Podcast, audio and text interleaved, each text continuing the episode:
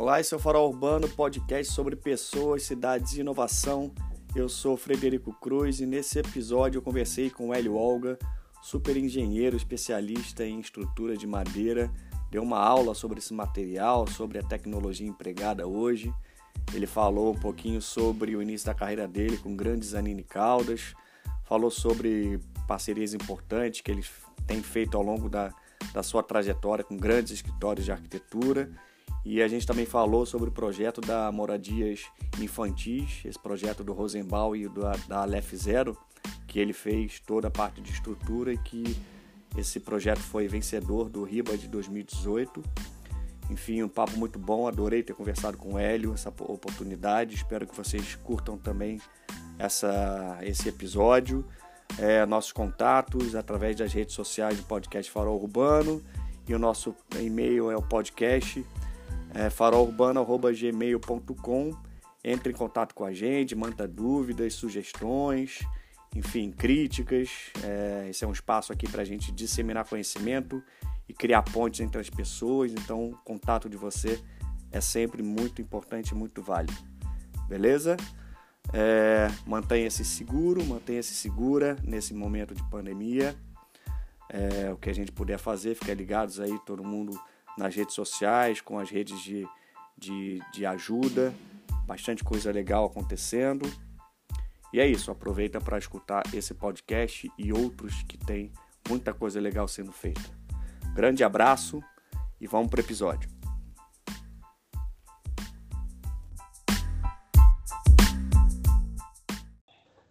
Então, iniciando mais um episódio do podcast Farol Urbano. Hoje estou com o Hélio Olga, Hélio, seja muito bem-vindo ao podcast. Muito obrigado pela sua, pelo seu tempo de conversar um pouquinho com a gente. É, quero começar falando um pouquinho do seu histórico profissional, como é que você começou a trabalhar com madeiras. Bom, obrigado pelo convite. É, eu comecei a trabalhar com madeira logo que eu me formei, em 78. Eu sou formado, eu sou engenheiro, formado pela Politécnica aqui da USP de São Paulo, em 78. E 78 eu estava desempregado, meu pai e meu tio eram muito amigos do Zanini, o Zanini precisava montar uma casa em São Paulo, eles falaram, ah, você está parado aí, vai lá, monta essa casa para gente. E fazem 42 anos que eu só faço isso. Bom, meu pai, meu tio tinha uma consultora, eles sempre gostaram da parte de carpintaria e marcenaria, uh, minha família toda mexe com construção, meu bisavô era carpinteiro, e, e, meu avô, meu pai, meus tios, todos sempre mexeram com isso, então para mim foi uma continuação natural de um, de um, processo aí quase familiar. E como é que foi esse convívio com o Zanini? Qual foi o período aí da, da vida dele, do trabalho? Conta um pouquinho desse projeto que, que você participou. Eu convivi com o Zanini durante dois anos, mais intensamente. Depois a gente manteve contato, mas daí se ia passando os contatos. Mas entre 78 e 80, 82, quando acabou. É, é, eu comecei em 78 a montar umas coisas para o Zanini. O Zanini estava fazendo uma, umas casas pré-fabricadas, que ele chamava de pré-elaboradas, lá em, em Viçosa, em Nova Viçosa. Era ele e um dos filhos. E a gente montou três casas aqui em São Paulo. É, a ideia era transformar isso num produto, mas daí o Zanini foi para Brasília, foi logo na época que ele reassumiu o lugar dele na universidade. E, enfim, ele acabou, acho que até desativando o Viçosa. Mas nesse meio período eu fiz três casas com ele e fiz uma casa para mim. Projeto do Zanini, projeto esse que ele não cobrou. O Zanini era uma pessoa muito generosa, assim. Ele falou assim, ah, Hélio, faz aí um rabisco do que você quer e eu não vou fazer projeto para você porque eu vou ter que cobrar e não quero cobrar. Bom, no final eu mandei um rascunho para ele, ele corrigiu tudo, acertou, fez o projeto mandou aquele papel milimetrado com caneta hidrográfica, sabe? Aqueles desenhos ah. que ele fazia. E numa caixa de sapato pela Varig, ele gostava de mandar as coisas pela Varig. Aí ele botou desenho numa caixa de sapato e mandou para mim e falou: tá aí. Ou seja, eu tô com esse projeto até hoje comigo, né? Olha é, só. E, e, ele devolveu seja, o que ele não queria cobrar, ele acabou fazendo, corrigindo o meu rabisco, como ele chama. Manda um rabisco aí que eu faço aqui. E assim foi. O Zanini era sempre um cara muito generoso comigo. Eu era moleque, assim, tinha 24 anos. E ele, quando eu fui fazer minha casa, é, ele foi generoso e sempre, não, Hélio, vamos fazer. Eu falei, pô, eu não tenho grana. Não, a gente dá um jeito, se me paguem não sei quantas vezes. Eu sei, eu lembro que assim, foi um negócio, um negócio de pai para filho, assim. E, e acabei uhum. conseguindo fazer minha casa. Levou um tempinho para fazer, porque eu tinha o dinheiro da estrutura, depois não tinha dinheiro para acabar, mas enfim.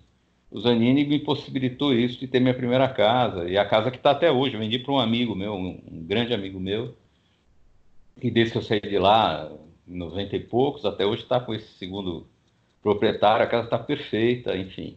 Ele provavelmente então foi seu, seu primeiro. Porque você tem um histórico bem legal de parceria com arquitetos, né?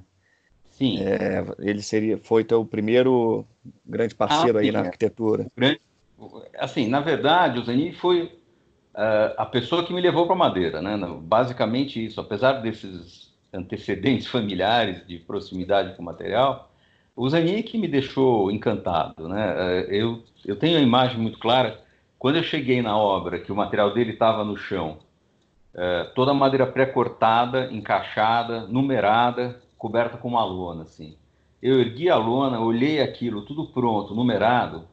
Era só montar, né? Era um Lego, um jogo de armar. Na minha época não tinha uhum. Lego, era de armar mesmo, esses kits de armar e, e aeromodelismo e tal. Era, era um modelo em um para um, né? E daí eu montei isso e desde então, assim, fiz muitas coisas. A gente continuou trabalhando um pouco com civil em geral, mas cada vez mais eh, a gente foi se especializando na questão da madeira até chegar na, situação que a gente está hoje. A gente só constrói madeira, enfim, tem uma fábrica de laminado colado, é, mudou muito, assim. Uhum. Mas Eu isso que ele fazia na época, ninguém mais fazia, no, no Brasil, pelo menos. Ah, o Zanin...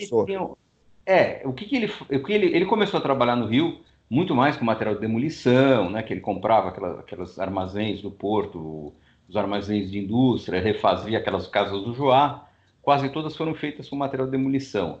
Uhum. É, quando ele foi para a Bahia, ele pegava os restos derrubados lá na, na, no sul da Bahia, misturava todas as espécies de madeira, serrava, só serrava, não aparelhava. Aí ele fez uma grelha no chão, que era sempre múltiplo de. a face externa múltiplo de um metro.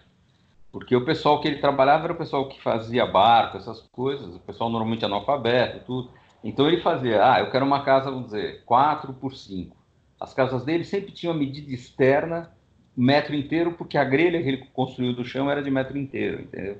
Uhum. E daí ele falava, ah, vamos fazer 3 por 4 Ele fazia o piso do, do, do, primeiro andar, fazia a laje do segundo andar em cima desse piso, ou seja, sem os pilares, e depois montava o telhado em cima disso, ou seja, ele, ele eliminava os pilares e montava piso, primeira laje cobertura um em cima do outro.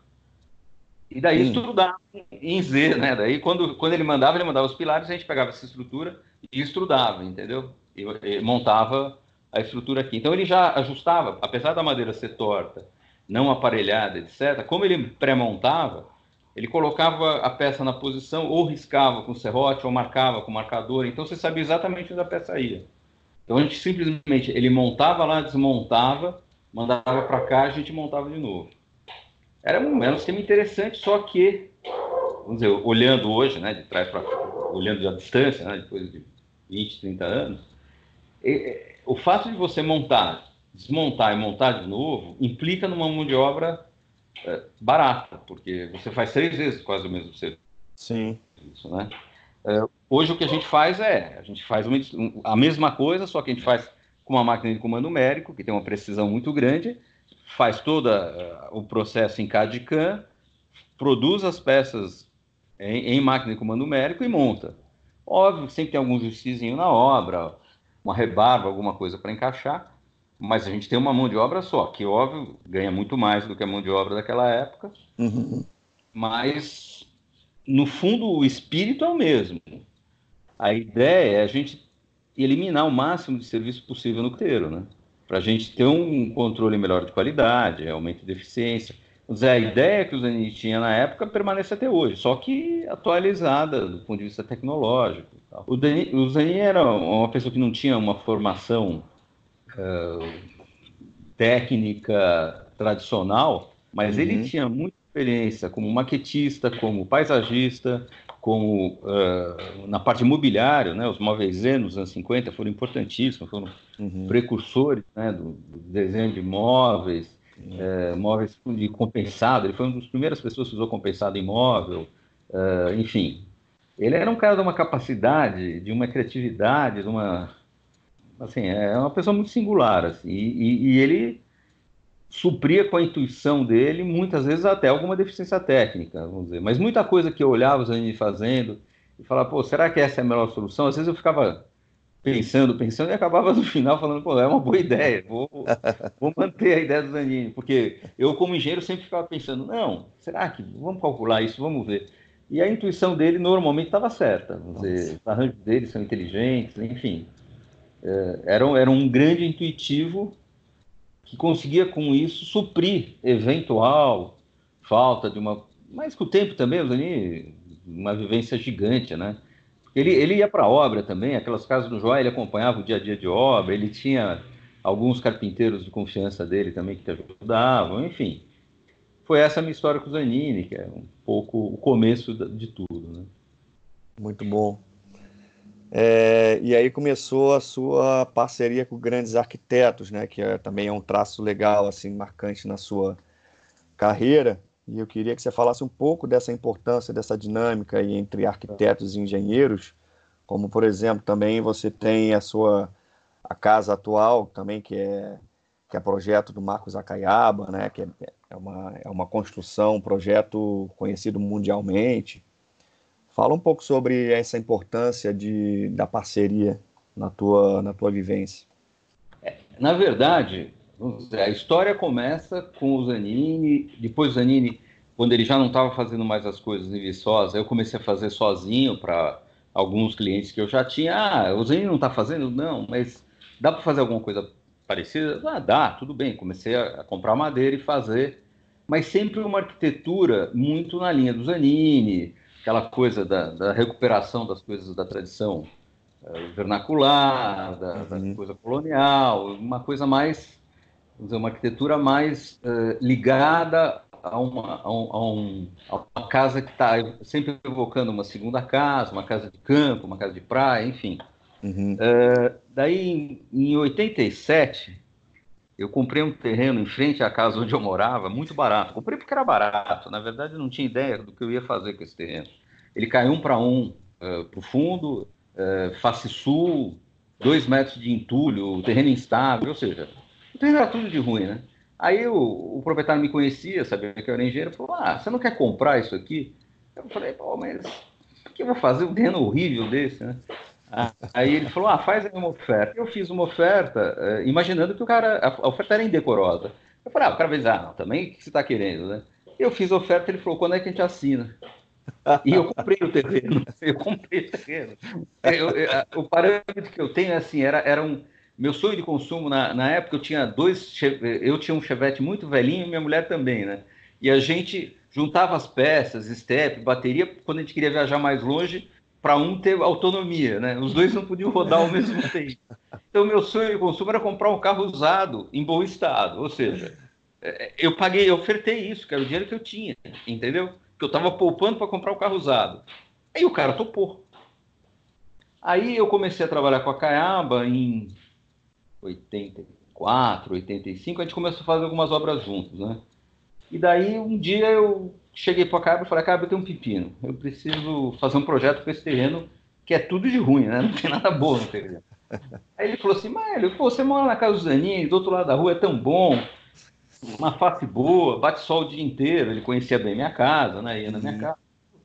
Que que cê, por que, que você quer sair? Eu falei, olha, eu preciso de alguma forma, eu comprei o terreno, é, eu não vou conseguir vender isso para ninguém. Agora, se eu fizer uma casa em cima, eu fico com essa chance de ou eu uso a casa, ou se ninguém quiser, eu vendo, enfim. Eu preciso viabilizar esse terreno, porque o terreno em si não, não tem valor. Não varia. Uhum. Aí eu pensei, obviamente, num pavilhãozinho paralelo à curva de nível tal, mas evidente que a casa ia ficar virada meio para o sul tal. E o Acaiaba me apresentou um estudo em que ela estava implantada 90 graus com a curva de nível, né? com quatro andares, imagina. Era tudo que eu não queria. Né? Daí eu falei para o Marcos, Marcos, coisas. Primeiro, é, eu não tenho dinheiro para fazer isso aí. Segundo, é, eu estava imaginando um pavilhãozinho, um moduladinho, tal, uma água só. Enfim, essa estrutura é muito mais sofisticada do que eu imagino, tal. Aí eu comecei a estudar o projeto.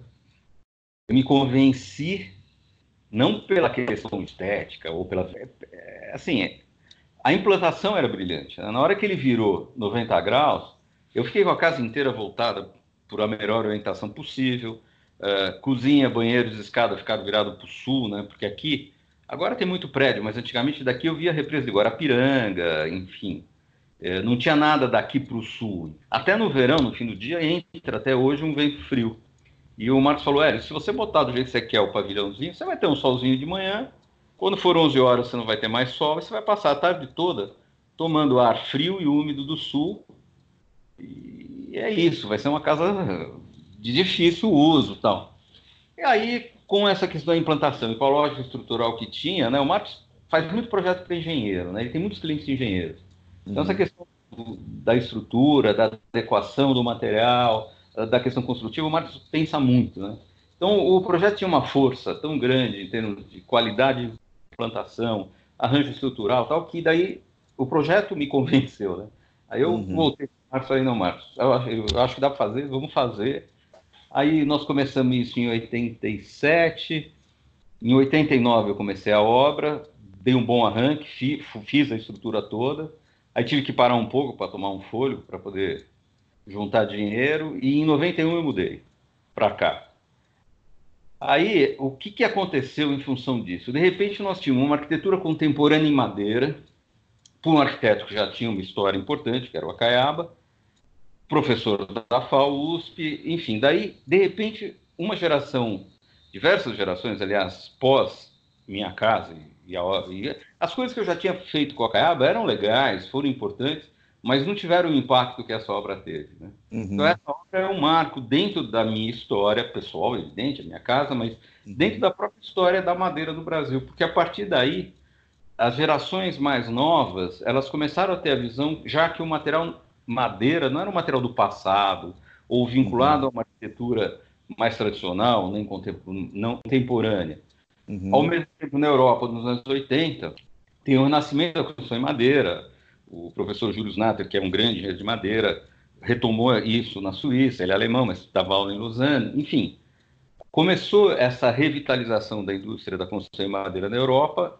Coincidentemente, essa casa é do final dos anos 80, e, e a gente deu uma, uma, um salto em relação ao que se fazia aqui.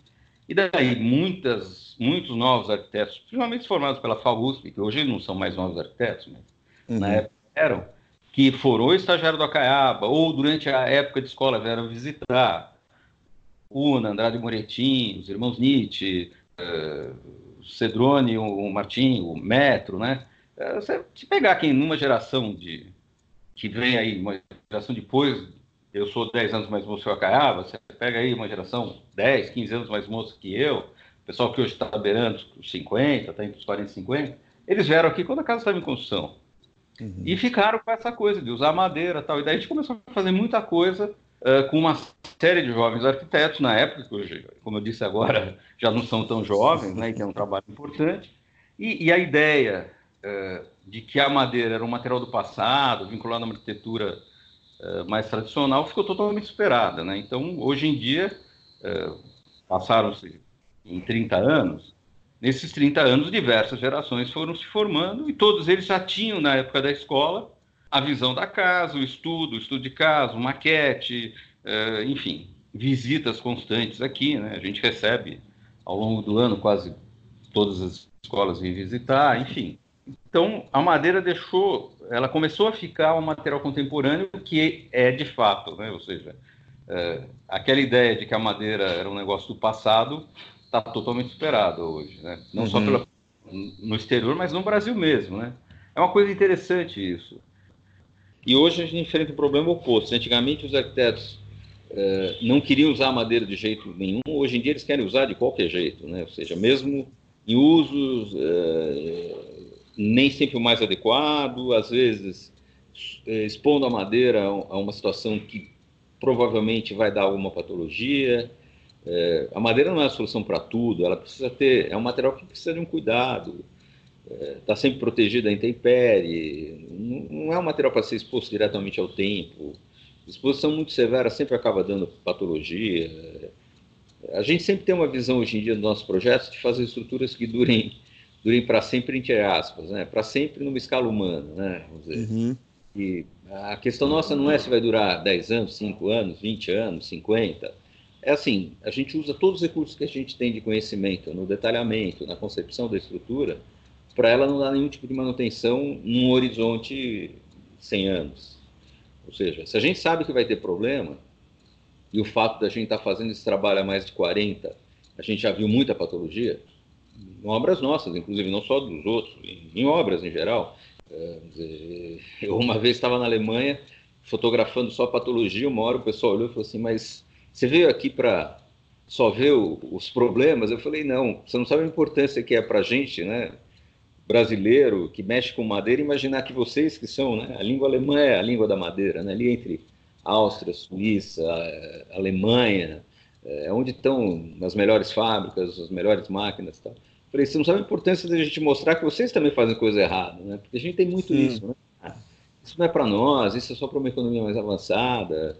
Quer dizer, não é um problema nosso, assim. Hoje a gente trabalha com a tecnologia equivalente que eles trabalham, o mesmo tipo de cola, o mesmo parafuso, a mesma máquina CNC, os mesmos programas de cálculo, os mesmos programas de desenho.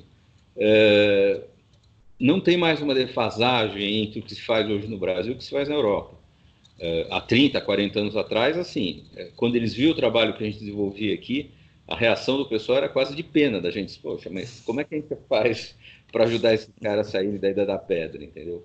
Hoje não. Hoje a gente tem assim, em termos de tecnologia, em termos de produtos, a gente está.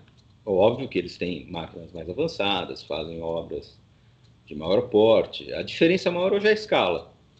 Ou seja, o que a gente não tem hoje para madeira ser o principal material de construção no Brasil e que é um destino que vai acontecer, isso não tem como evitar, é, é, é escala e como não tem escala, não tem preço, então a gente fica numa situação uh, difícil, porque não é o produto mais barato, porque a escala é pequena. A escala é pequena porque não é o produto mais barato. O concreto armado ainda é muito barato no Brasil, apesar de todos os problemas ambientais, enfim, todos os uhum. problemas na produção do, do aço e do, do cimento. Uh, depois de Mariana e Brumadinho, as pessoas começaram a entender o impacto da mineração, né? Porque quando você vê um pedaço de madeira, principalmente quando é madeira nativa, né? A pessoa fala, ah, mas isso é madeira nativa, veio de uma floresta, isso aí levou 200 anos para chegar assim e tal.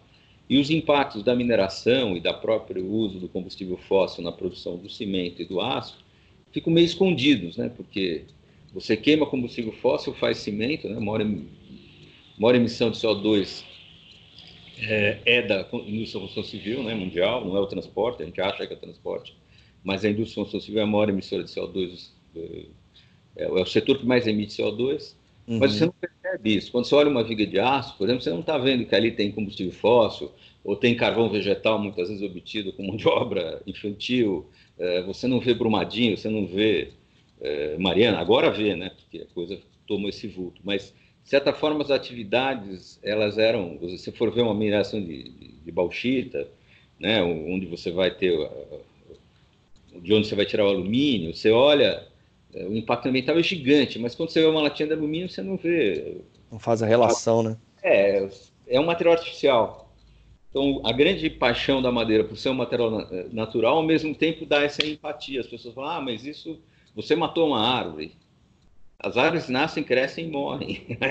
Uhum. O Zaki falava isso. A madeira é o cadáver da árvore. Ou seja, usar os cadáveres das árvores não tem problema nenhum. Pelo contrário, né? se a gente deixar o cadáver da árvore na floresta, ele vai apodrecer e virar CO2 e água. Se a gente usar numa edificação e ela ficar 100 anos dentro dessa edificação, nós estamos falando do sequestro de carbono no ciclo longo, ou seja, é, a, a, indústria da construção civil baseada em madeira, ela não só não emite CO2, que já é alguma coisa boa, ela retira CO2, ela sequestra carbono.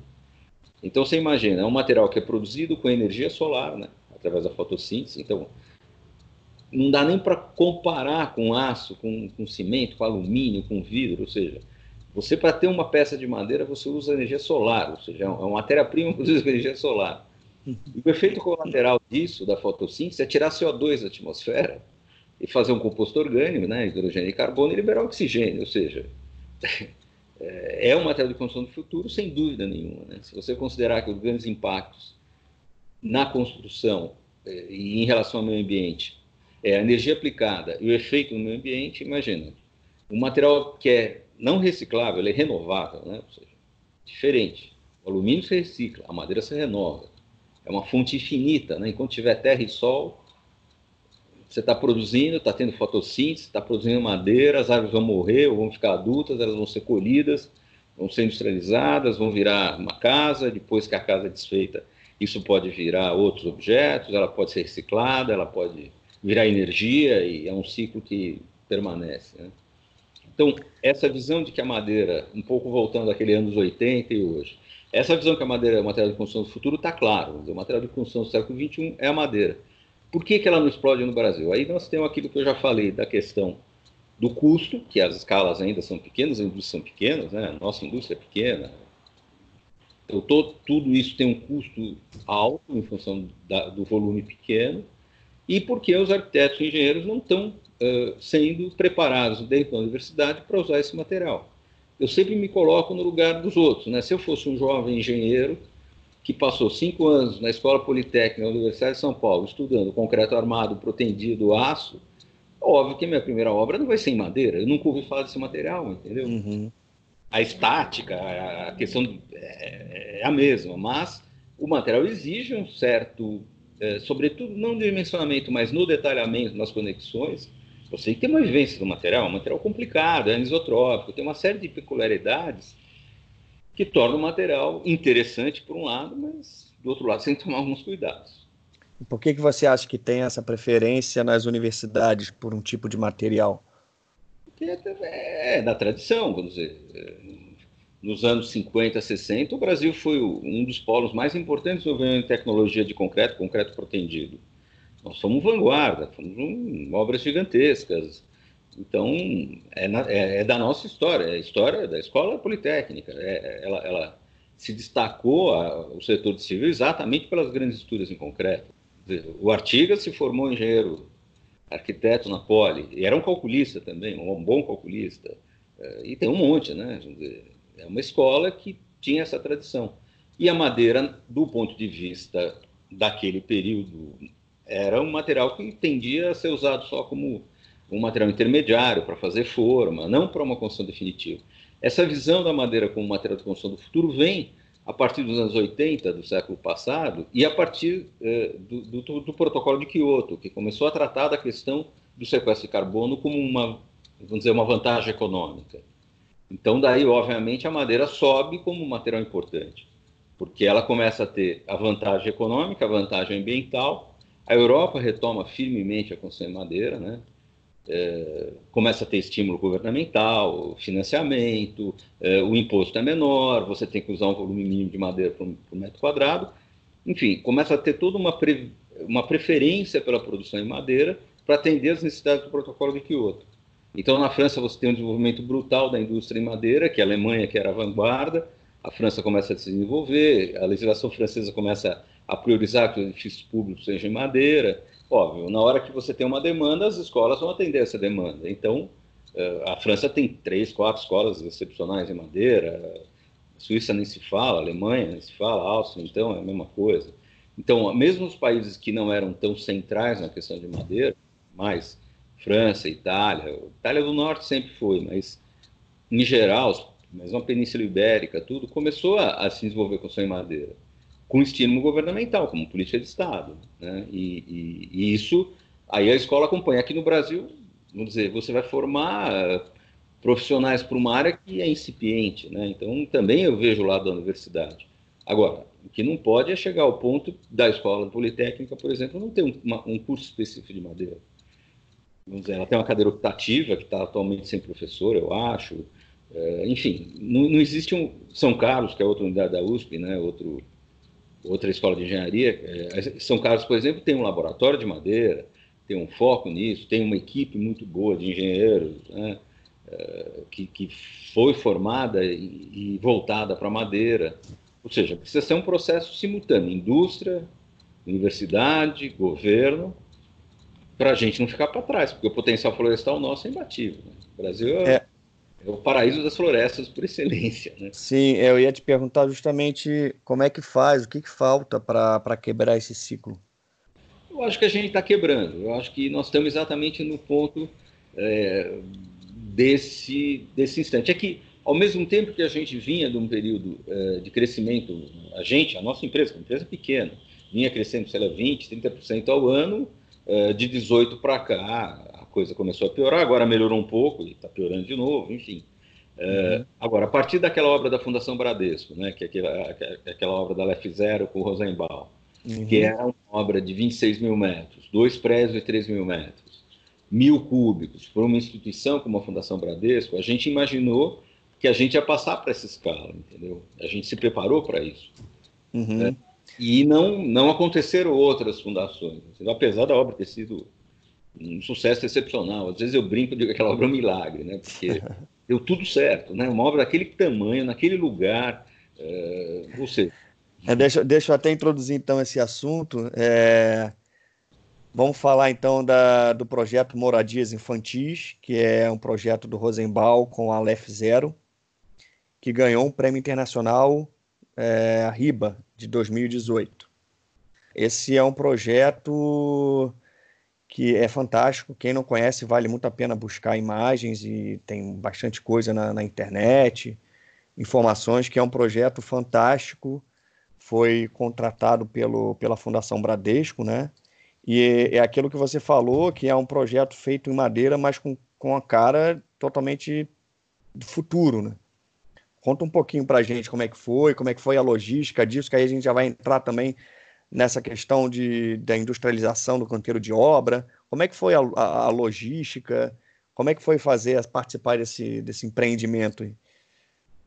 Eu, eu acho interessante contextualizar é, até para ver esses marcos. Né? A gente começou falando do Zanini, aí um período grande nosso foi um trabalho muito em cima do trabalho do Zanini, depois teve a ruptura, que foi a construção da minha casa com a Caiaba, que daí deu esse salto é, para uma arquitetura mais contemporânea, que veio as outras obras com outros arquitetos é, mais jovens.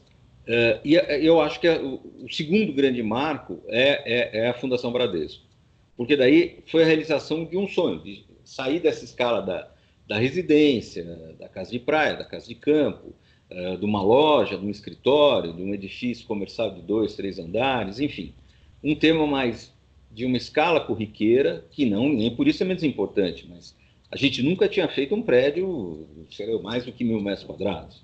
De repente faz dois de três em mil. Então é um salto brutal em termos de escala. E aí entra essa questão que você está conversando, que eh, vamos pensar essa logística, como é que a gente vai fazer isso?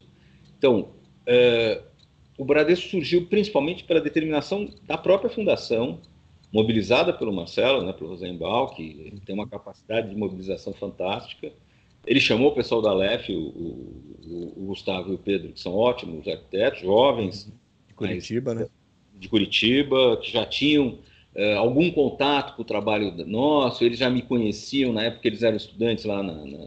Teve um evento na, na, na, Federal lá e eu fui parte de um júri que premiou um trabalho do grupo deles, enfim, a gente já se conhecia assim, mas muito uh, pouco, relativamente pouco. Uhum. E eles trouxeram o projeto pronto. O projeto veio com tudo certo. Por isso que eu que é um, vamos dizer, a capacidade do Marcelo de mobilizar uma instituição do tamanho do Bradesco, para fazer uma obra daquele tamanho, chamar os meninos de Curitiba. O projeto veio, assim, eu sempre digo, óbvio que eles viram as outras coisas, mas o projeto veio maduro, veio com a modulação correta, veio tudo certo. Eu só fiz, entre aspas, né, o dimensionamento e a produção. Ajustei alguns detalhes, evidente, mas a concepção. Imagino que, mas imagino que toda a consultoria também, a tua experiência Sim. da tecnologia empregada ali foi essencial, né? Porque o projeto Sim. é todo em madeira. Né? É, mas ele, ele tinha a coisa mais importante, né? Quando as pessoas perguntam, é, ah, a questão é sempre a mesma, né? Eu como engenheiro tenho, óbvio, eu gosto de arquitetura, tenho, a maioria dos meus amigos são arquitetos, eu tenho até um certo conhecimento da área, mas eu sou antes de tudo um engenheiro, né? Então sempre estou preocupado com custo, é, com prazo, com, com durabilidade, né? E, uhum. isso tudo é dado pelo projeto, ou seja, eu, eu não consigo fazer uma construção em madeira com custo razoável, um prazo bom, se o projeto não está voltado para o material. Uhum. Então, pelo contato que eu já tinha tido antes com eles e pelo próprio espírito que a gente foi desenvolvendo ao longo do projeto, voltado, vamos dizer, um projeto pensado para madeira, fora as adequações em relação ao local, iluminação, ventilação cruzada. Bom, aí é, a gente entra mais na parte específica de projeto, que acho que eles vão saber responder melhor do que eu. Mas a questão do material ele foi usado de uma forma muito inteligente e a gente conseguiu um custo muito bom. Hum. Então, como é um lugar afastado de tudo, a usina de concreto mais perto está a 100 km de distância. É, a gente tinha que levar um produto pronto. Podia ser uma mistura metálica, podia ser uma mistura em madeira. Eu acho que eu não tenho esses dados na mão, nunca me contaram, eu também não perguntei, mas eu imagino que a gente tenha sido competitivo com mistura equivalente em aço. E, além, do, óbvio, de todas as modificações. É assim, o, material é muito afável, né? o material é muito simpático. Uhum. Um alojamento de jovens entre 17 e 17. Uma estrutura metálica é uma coisa mais fria, uma coisa, mas aí entra numa questão quase subjetiva, né? Uhum. É, mas eu acho que além dessa questão toda do, do material, da, da, coisa quase educacional, a questão ambiental, é, são mil toneladas de, de, de CO2 que estão sequestradas lá pelos próximos 200 anos. Ou seja, isso é, é, é, um, é um aspecto muito positivo, entendeu? Muito legal. Então, tem uma série de implicações, mas eu acho que fundamentalmente o que eu assim gosto muito de comentar é isso. Se provou viável economicamente e tecnicamente. É, vamos dizer, é, ficar fazendo protótipos como eu fiz, imagina, nesses 40 e tantos anos a gente fez 1.600 obras diferentes com todos os usos, com todos os arquitetos, todas as arquiteturas. Ou seja, é um acervo riquíssimo, mas que não é escalado, entendeu? A gente é quase uma uhum. fábrica de protótipo, entendeu? Ah, desenvolve um protótipo para um, desenvolve para outro. Para mim é uma maravilha, né? Além de desenvolver os, os, protótipos, eu fiz um monte de obra legal, ganhei um monte de amigo, então eu uhum. não posso reclamar disso. Mas, pensando como indústria, é, né, não dá para. A gente não pode ser uma fábrica de protótipos, a gente tem que ter escala. Então, a obra da Fundação Brasil foi fundamental porque é a primeira vez que a gente teve realmente escala. E a gente conseguiu um custo muito competitivo. Então, isso prova um pouco a viabilidade da gente mudar. De, dizer, muito me perguntam, ah, habitação popular. Óbvio que uma hora nós vamos chegar nisso, sem dúvida.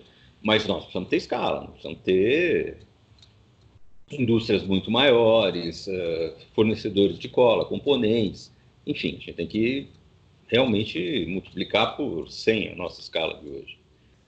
E como é que foi esse processo? Você fala um pouquinho da Ita Construtora e o processo de, de fabricação, de, de, produção desse material fora do, do canteiro de obra. A gente já tinha experiência de fazer isso. Isso vem da época do Zanini, depois eu e meu pai, durante muito tempo, fizemos isso na mão, no lápis, depois mudamos para CAD e depois para CAD-CAM. Ou seja, então a gente já tem essa tradição, tem uma escola. Isso é um parênteses importante, né? Porque eu estava brincando agora esse negócio da Alemanha, de ficar vendo defeito e não sei o quê. Isso é outra coisa. A gente, às vezes, eh, não considera tanto a mão de obra nossa, porque eles não têm uma formação teórica, eles não têm. Eu tenho excelentes profissionais que talvez tenham primário, o antigo primário. Começaram jovens comigo, com 18, 20 anos, hoje estão com 50 e são montadores iguais, eles botam qualquer alemão no chinelo, entendeu? Uhum. É, eles foram formados dentro da empresa, tudo, mas eu, eu, não vejo na mão de obra, porque muita gente diz, ah, essas coisas mais sofisticadas que vocês fazem, usam a mão de obra. Pelo contrário, vamos dizer, nosso sistema é muito autoexplicativo, a gente tem todo um esquema de, de, de desenho, de, de, treinamento, ou seja, é, as pessoas têm um envolvimento muito grande com o resultado, dizer, se você tivesse acompanhado a montagem lá de, de Canoanã, lá em, em, Tocantins, foi uma festa, no fundo foi uma festa, vamos dizer, porque é, houve uma integração muito boa entre todo mundo que estava envolvido. Por isso eu digo, essa obra teve um caráter muito funda, fundador de, um, de um, do que eu imagino seja o, o futuro na construção civil. Eu acho que ela teve aí uma feliz coincidência de reunir muita gente é, com o mesmo objetivo, na mesma hora, o apoio do banco foi fundamental, da fundação foi fundamental e, e, eu acho que nem eles no começo imaginavam a, a importância de que eles estavam envolvidos. Assim, eles imaginavam que era alguma coisa muito importante, mas não tanto a ponto de ganhar um prêmio uhum. importante o prêmio do RIBA, enfim. A própria fundação depois se envolveu muito mais é, com essa questão, com, com, eles têm visitação, vem gente do mundo todo ver, enfim, mudou um pouco de patamar do que a gente imaginava no começo pela repercussão que teve, né? Então acho que essa questão da logística lá foi fundamental porque a gente mandou 33 carretas daqui de São Paulo para lá. E qual é a grande vantagem da madeira? Ela é relativamente leve, né? Então eu consigo mandar 30, 30 e poucos cúbicos em cada carreta. Então é, a questão do transporte, que é um componente importante, em função do material, é, por exemplo, o volume de madeira que eu uso é muito semelhante numa cobertura como aquela que eu usaria de concreto. O aço, evidente, o volume é menor, mas o peso é maior. Uhum. Ou seja, um prédio desse pesa um terço do que pesaria em concreto o aço. Então, isso quer dizer um terço das carretas, né? um terço do deslocamento, um terço do óleo diesel a menos. Uh, enfim, a gente trabalha num esquema quase. Uh, a gente carregava uma carreta por semana, então uh, não tinha um estoque muito grande na obra, o material chegar já era montado logo em seguida. Enfim, toda a dinâmica de como organizar isso, sair de São Paulo, chegar lá, enfim, isso é um esquema que a gente já tem, né? A gente uhum. faz, mas não a gente manda uma carreta.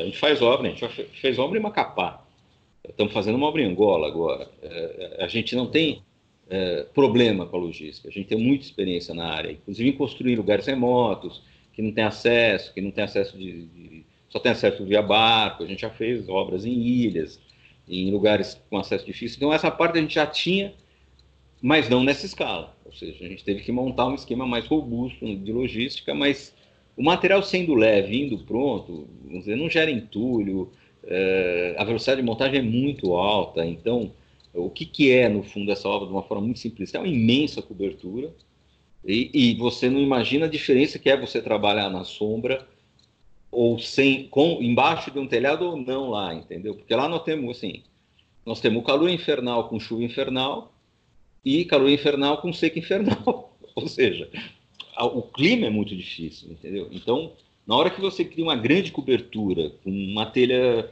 é, sanduíche com isolamento térmico, você cria a condição para as pessoas trabalharem, né? A gente tinha dois prédios idênticos, né, masculino e feminino.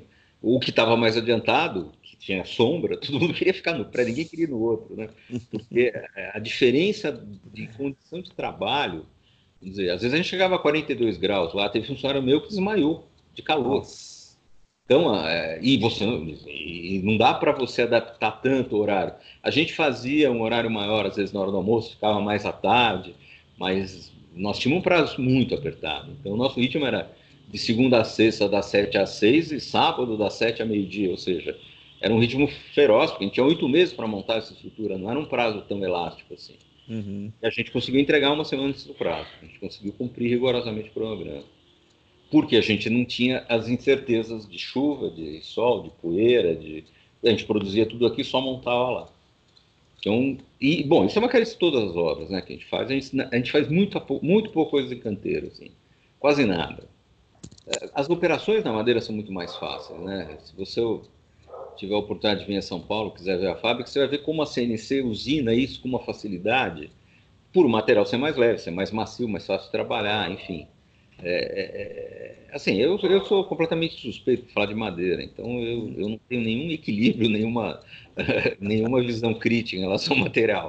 Então, quando você gosta muito de fazer uma coisa, é difícil você ter uma, uma relação muito equilibrada. Então, às vezes, quando me perguntam uma coisa, eu falo: olha, vocês estão perguntando para um cara que está 42 anos fazendo isso e não sabe fazer outra coisa na vida. Então, é, eu sempre tenho uma visão muito entusiástica, mas eu acho que é baseado numa realidade. Assim, o retorno que a gente tem é muito, muito bom.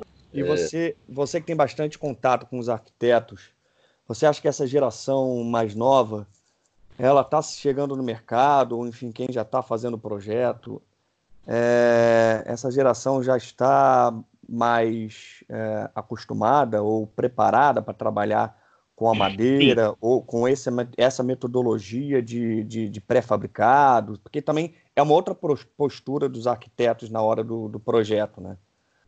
É, a vantagem que, é, assim, tem uma questão tecnológica que é fundamental, né?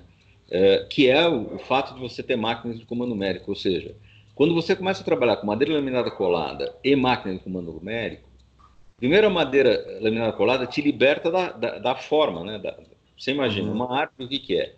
É alguma coisa que é cônica, não é nem cilíndrica, e tem um buraco no meio, ou seja, e não é redondo, se você cortar uma seção, ela é oval. Então, você imagina, você pega um tronco, não é que seja árvore, não é esse o problema. Você tem lá alguma coisa que é cônica, que não é bem redonda, e que tem um buraco no meio que é a medula, ou seja, você vai ter que tirar um paralelogramo dessa figura.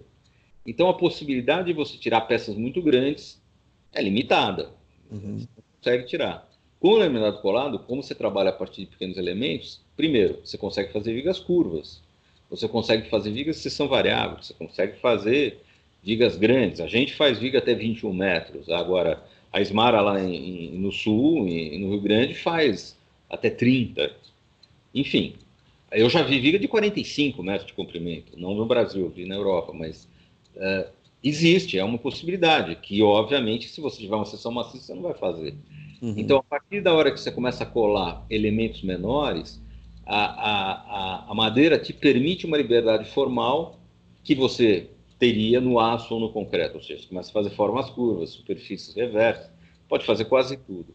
A outra vantagem é que na, na hora que você começa a trabalhar com uma CNC, você não tem mais a questão da padronização. Vamos dizer, você pode produzir industrialmente uma obra única. Óbvio que se dentro da mesma obra, por exemplo, no caso de Canoanã, você tem uma repetição de eventos, você tem uma série de coisas, você vai reduzir custo. Mas, a partir da hora que você está com uma máquina de comando numérico, ela leva duas coisas. Primeiro, você pode ter uma industrialização com pouca padronização e mais. A gente retomou alguns tipos de conexões madeira-madeira, meia madeira, espiga, asa de andorinha, é, raio de Júpiter, mão de amigo, enfim, é, uma série de ligações madeira-madeira que a gente não fazia porque era difícil tecnicamente, é, na madeira nativa também era mais difícil, a mão de obra era mais difícil, agora não, agora você tem uma máquina, então muitas vezes a gente usava conexão metálica em algumas situações para simplificar a mão de obra, e hoje em dia, como a gente tem a CNC, a gente volta a formas que aparentemente eram arcaicas de conexão, porque dependia de, muito de mão de obra, e para a máquina CNC ela faz brincando. Ela, ou seja, não preciso ter um, um, Eu posso, por exemplo, produzir um pilar, produzir uma viga, produzir uma escada, é, praticamente com o mesmo setup, com a mesma máquina, entendeu? Uhum. Antigamente a gente precisava ter muita repetição, porque você fazia o ajuste manual de máquina por máquina. Então a gente é, era meio preso nessa questão da industrialização. Hoje não. Hoje, não só na madeira, em todos os materiais, você consegue Sim. fazer uma diversidade muito grande de produtos dentro de um sistema industrial, que é o que a gente faz, vamos dizer. Se você olhar as nossas obras, vamos dizer, elas não têm, elas têm em comum a madeira. Sei lá, você pega, por exemplo, os trabalhos que a gente fez com o Mauro Munhoz, ah, é o Aras Polana, é, é o Museu do Futebol, é totalmente diversas entre elas e todas em madeira. Daí você muda para outro arquiteto, pega as coisas que fez com a Caiaba, a casa da Caiaba, minha casa, a residência Baeta. São arquiteturas totalmente diferentes, o mesmo arquiteto, mas são arquiteturas diferentes. Ou seja, a gente consegue atender uma gama de demandas dos arquitetos muito grande. A gente tem limitações assim. Uh, usar madeira exposta diretamente ao tempo não é uma boa ideia. Construção sem beiral, se o fechamento não for externo à estrutura, é um problema. Uh, a gente não recomenda, porque vai dar manutenção. Enfim, tem as limitações típicas do material, mas as limitações quanto à forma, e quanto a tamanho de peça, praticamente a gente se liberta disso ao longo do, dos anos, à medida que a gente vai usando elementos colados, entendeu? Então, isso eu acho que a aceitação em relação a isso dos jovens arquitetos, o que, que acontece? Quando eu comecei a trabalhar, a referência que a gente tinha em madeira, Zanini, algumas coisas que o Luz Costa tinha feito, Severiano Porto, uh, enfim, era uma coisa né, mais. Tem a casa da, da, da Lagoinha do Paulo Mendes da Rocha, Uh, acho que o Milan tem uma casa na Lagoinha também. Enfim, tinha alguma coisa, mas muito, muito extemporânea. Assim. Uh, hoje, quando eles entram na escola, ou quando eles estão cursando, primeiro, tem já uma tradição no Brasil, que são as obras que estão sendo feitas hoje. Muita gente está construindo madeira.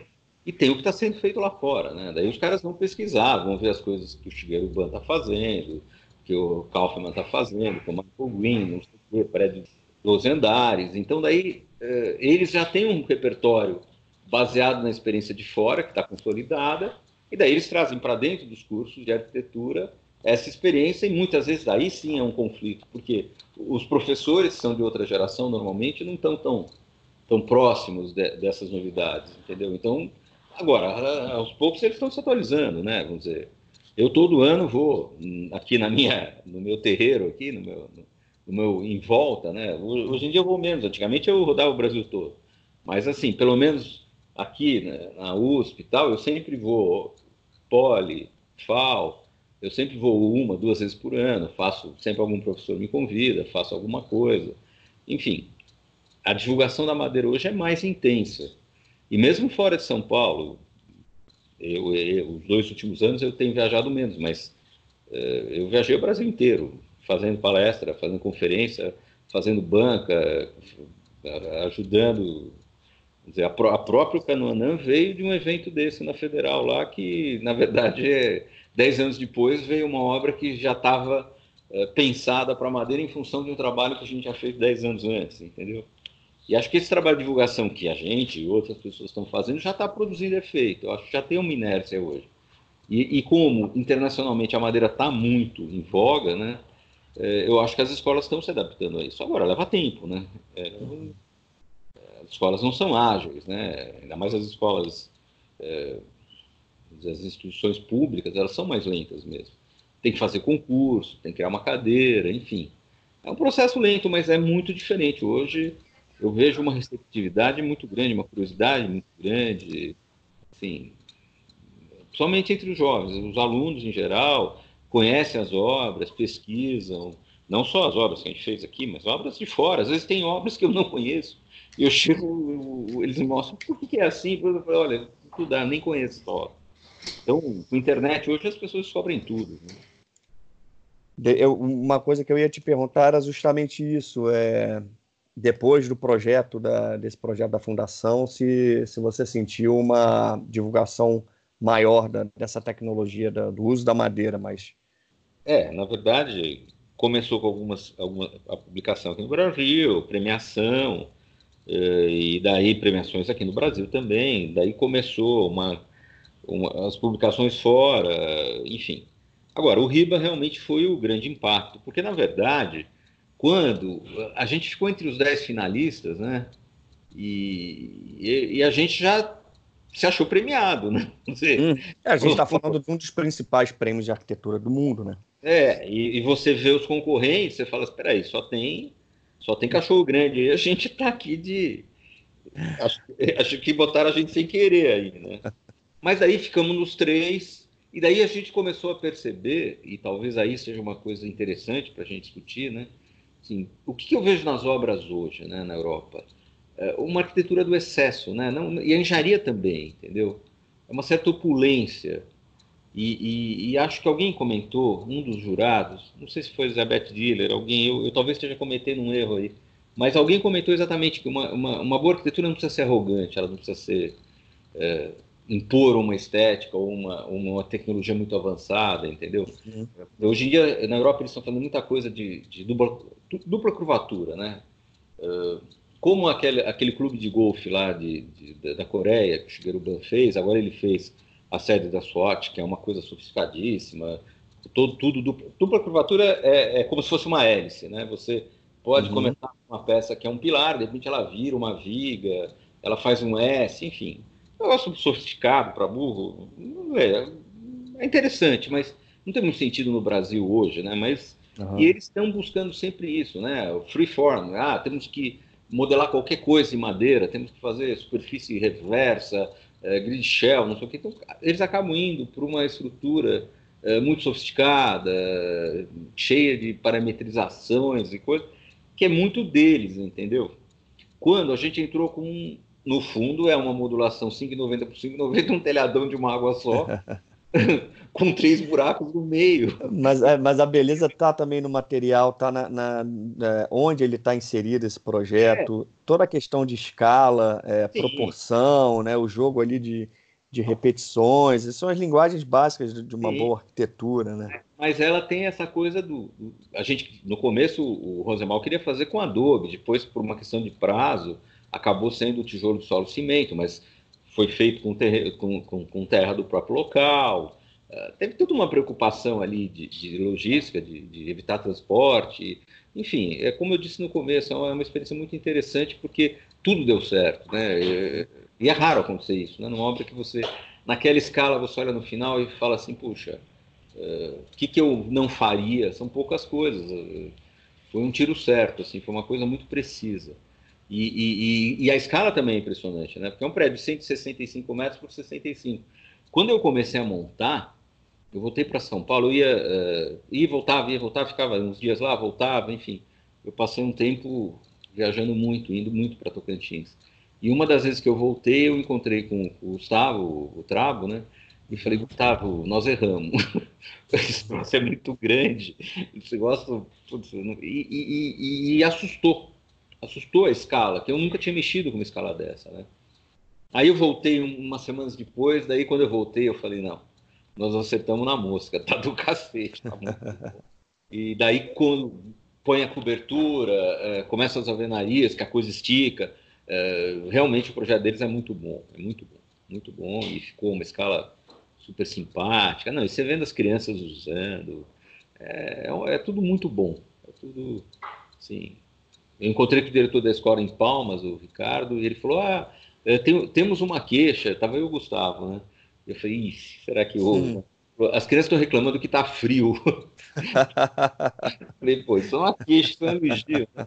Porque eles moravam em umas casas muito pequenas, com o pé direito baixo, sem ventilação cruzada, muitos por dormitório, entendeu? Aí uhum. vão lugar menor, com seis por dormitório, com ventilação cruzada, ventilação permanente, aquela grande cobertura cria um microclima. Então, pela primeira vez, eles começaram a ter que dormir com lençol, com alguma coisa que nunca tinha acontecido, entendeu? É, a temperatura lá é muito alta, mesmo à noite. Agora, à noite, às vezes, faz 20 graus, faz 18 graus. E eles não podiam, não chegavam a ter essa sensação, entendeu? Uhum. Então, assim, a única coisa que eu vi uh, do diretor da escola foi isso. Eu até brinquei com ele, falei, ah, agora você tem que fazer um estudo para ver depois que as crianças mudaram uh, para esse prédio, se tem isso um reflexo na pedagogia, né? Aí eu brinquei com o Gustavo, falei, ah, a gente prova que a arquitetura serve para alguma coisa. se as crianças tiverem um desempenho melhor, né? Ó, só prova científica, né? Que um com bom certeza. prédio produz é, conhecimento, né? Olha que, que porque eles têm um histórico de 30 anos lá, naqueles alojamentos, né? E agora eles vão ter um histórico de 10 anos depois. Uhum. Então você consegue fazer isso, um estudo sobre desempenho escolar, antes do prédio e depois do prédio, né? Seria um belo trabalho é. para ele. É, comprovando, porque realmente, né, é uma boa arquitetura, um bom lugar para a pessoa estar, tá, se dedicar, ainda mais ali que é um, como um internato, né? É. Não tem como não fazer diferença na vida dessas crianças. Né? E é aí uma... vai o desempenho todo, até cognitivo, de, de motivação, de você estar tá lá, de aprender. Isso é fantástico. O mote do, do Rosenbaum, e aí que ele fez a, mobilização com as crianças, os professores, era exatamente essa, né? Canoanã é minha casa, né? Porque eles entram com 7 e saem com 17, ou seja, é um período formador, né? Então a casa deles na época da formação é Canoanã. Uhum. Então merece uma arquitetura dessa, né? Porque já é difícil ficar longe da tua família, num lugar onde a densidade de população é baixa, né? Então, não dá para levar de manhã e buscar à tarde, né? Uhum. Não, não, tem no entorno da escola uh, uma aglomeração que permita isso, entendeu? Então, é necessariamente é uma escola para ficar, porque é uma é, questão... Eu vi uma entrevista dele, é, são filhos de, de, trabalhadores rurais, né, que não têm a menor condição de... Índios, trabalhadores rurais, é, é, na verdade, assentados, né? assentamento rural. É, o, o, público é uma parte filhos de indígenas e outra parte é, assentados rurais, que é a população do entorno, e o critério evidente é, é econômico, criança de situação de risco, enfim. Então é um público muito específico que não tem, por uma questão, inclusive geográfica, né? não tem condição de voltar todo dia. Ou seja, o internato às vezes parece uma coisa fora do tempo, mas naquele lugar tem todo sentido, entendeu? Uhum. E, e, também, ao mesmo tempo, você tem que transformar isso de alguma forma e realmente esse projeto tem essa imensa felicidade. Por isso que eu acho que é uma, para mim, não só como engenheiro, mas por todo o trabalho que a gente fez ao longo desses anos, é um marco, é uma coisa interessante, assim, que tem, um, tem uma história ali é bom. Não, mas o legal é que, que um projeto desse, com essa importância, ela, ela também recebe esse carimbo desse prêmio e que torna ela mais, é, mais não mais importante pelo prêmio, mas é uma marca né, que deixa como um, um marco mesmo né, na arquitetura nacional. E, é importante você olhar, assim, ver os comentários do júri e tal. Realmente, é, é essa coisa da. É, a coisa pode ser simples sem ser simplória, sabe? É uma uhum. coisa.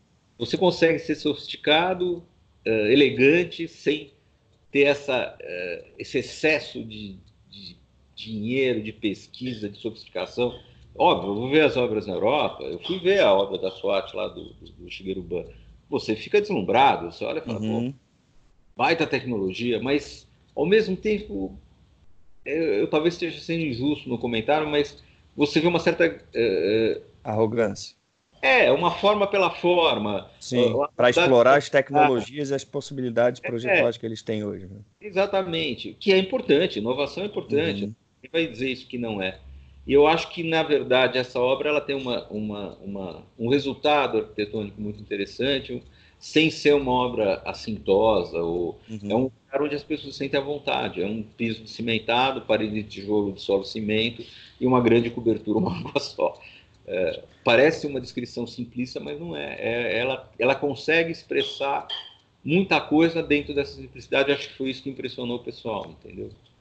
Como você falou, é, essas obras muito sofisticadas são legais. Não, não pode dizer que isso não é arquitetura, que não tem seu valor, mas você não precisa fazer uma coisa desse nível de detalhamento ou sofisticação para fazer uma boa arquitetura. Né? É, e, e, é um prédio assim que, que não tem luxos, mas não é um prédio, vamos dizer, é, que foi feito uma economia boa, sabe aquela economia? É, é os banheiros são bons, os espaços são uhum. generosos. O, área... o nível de acabamento, a gente vê pelas fotos, o nível de acabamento. Todo desenvolvido especialmente é, a artilharia feita sob medida, ninguém saiu comprando a porta na esquina, enfim. É, é, é, é, muito cuidado, é muito cada detalhe, tudo foi muito pensado pelo time todo na parte de imobiliário, o Rosenbaum, na parte de arquitetura, o, o Pedro e o Gustavo, uh, a gente no nosso detalhamento também da estrutura, mas isso para nós é menos novidade porque a gente faz isso sempre, né? Vamos dizer. Uhum. É, eu acho que o que diferencia um pouco o nosso trabalho na área de madeira é a questão do desenho, né? A gente tem uma equipe mista, né, de arquitetos engenheiros, né? Eu tenho bastante arquitetos na equipe, um dos sócios, o Vini é arquiteto, enfim. É, nós somos em três engenheiros, né, o Cláudio, o Daniel, eu e o Vini, que é arquiteto e que cuida da parte de projeto. Uhum. Você pergunta a relação com os arquitetos, eu acho que a gente tem uma relação muito boa, exatamente por ser uma equipe multidisciplinar, ou seja, a gente é um uhum. isso de engenheiros arquitetos, porque não adianta você resolver uma estrutura, bom, resolver a estrutura, ela fica em pé, não, peraí, ela tem que conversar com uma arquitetura, e cada arquiteto tem uma concepção diferente, né? e a gente tenta interpretar as arquiteturas por isso que a gente tem arquitetos e tenta entender a arquitetura, porque às vezes uma boa solução para o arquiteto A não é uma boa solução para o B. E nem, uhum. nem, isso quer dizer que uma ou outra sejam melhores. É uma questão de visão, né? Muito bom. Hélio, a gente está chegando no final então da nossa conversa. É... Primeiro quero te agradecer o teu tempo, conversar com a gente. Estamos aí no meio da, da pandemia, do coronavírus, todo mundo de home office, trabalhando em casa. Agradeço muito o teu, teu tempo aí, tua disposição para conversar com a gente, passar um pouco da tua história, tua sabedoria, da, principalmente desse material fantástico, tem tudo a ver com o nosso clima, com a nossa arquitetura. Queria pedir para você deixar os teus contatos, como é que as pessoas entram em contato contigo. E você já passou aí algumas referências maravilhosas de pessoas que você trabalhou. Queria saber se tem mais alguém que você indicaria para gente, que é alguém que te inspira, que você admira. Olha, é, é, fora do Brasil, com certeza, o engenheiro Júlio Natter foi, é, nos anos 80, quando eu vi as primeiras obras que eu tive acesso, comprei o livro dele e tal, foi realmente um mestre, assim. Depois eu tive a sorte de conhecê-lo pessoalmente, conversar, enfim. Mas isso muito tempo depois, quando eu mostrei o estado que estava o livro dele e, e pedi para ele me uh, colocar, assinar o livro e colocar uma mensagem para mim, ele olhou e começou a rir, porque o livro estava encebado, estava gato. Fazia uns 20 anos que eu folheava o livro normalmente. E normalmente acho que os caras assinam o livro quando está novo, né? Ele olhou aquele livro todo ferrado e falou assim, né? ria e fez uma dedicatória muito bonita para mim e tal.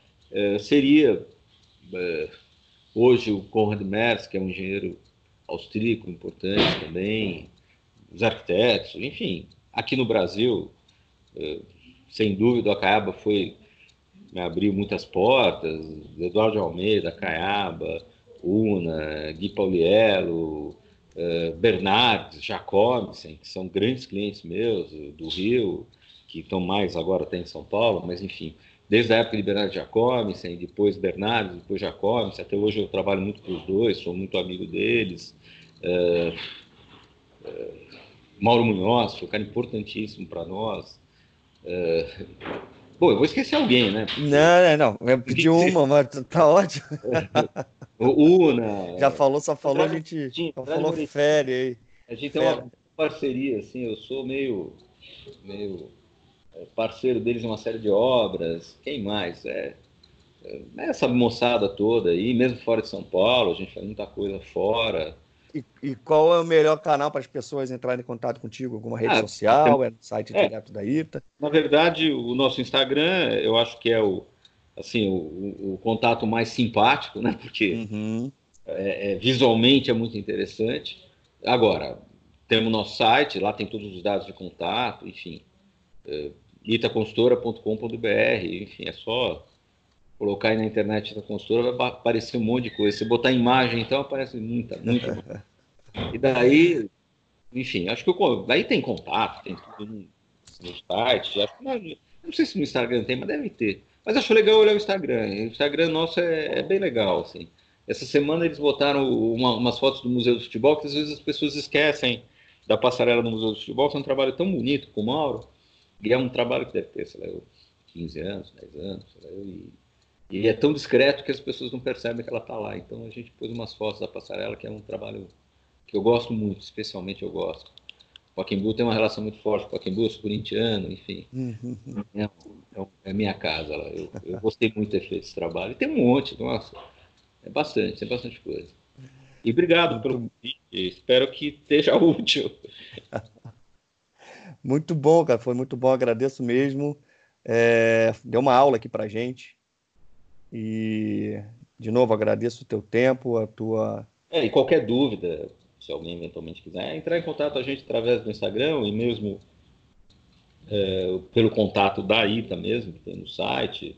É, se eu não puder atender, vai sempre ter alguém lá. Nós temos um time grande, pessoal muito bom que, que vai atender todo mundo estudante, nós temos um programa de visita fábrica, a gente recebe muito. Oh, que legal. Então, está aberta a fábrica para estudante, para profissionais, enfim, para todo mundo. A fábrica é um espaço semipúblico. Legal. É, concorrentes então... vão lá também, vai todo mundo. Então... muito bom. Obrigado, Hélio. Então, obrigado pessoal que acompanha a gente sempre. Está aí a dica, entrar em contato lá com a ITA, os estudantes, para conhecerem um pouco dessa prática aí, dessa, dessa indústria da, da madeira aqui no Brasil. Obrigado pela companhia de todo mundo, grande abraço e até o próximo episódio.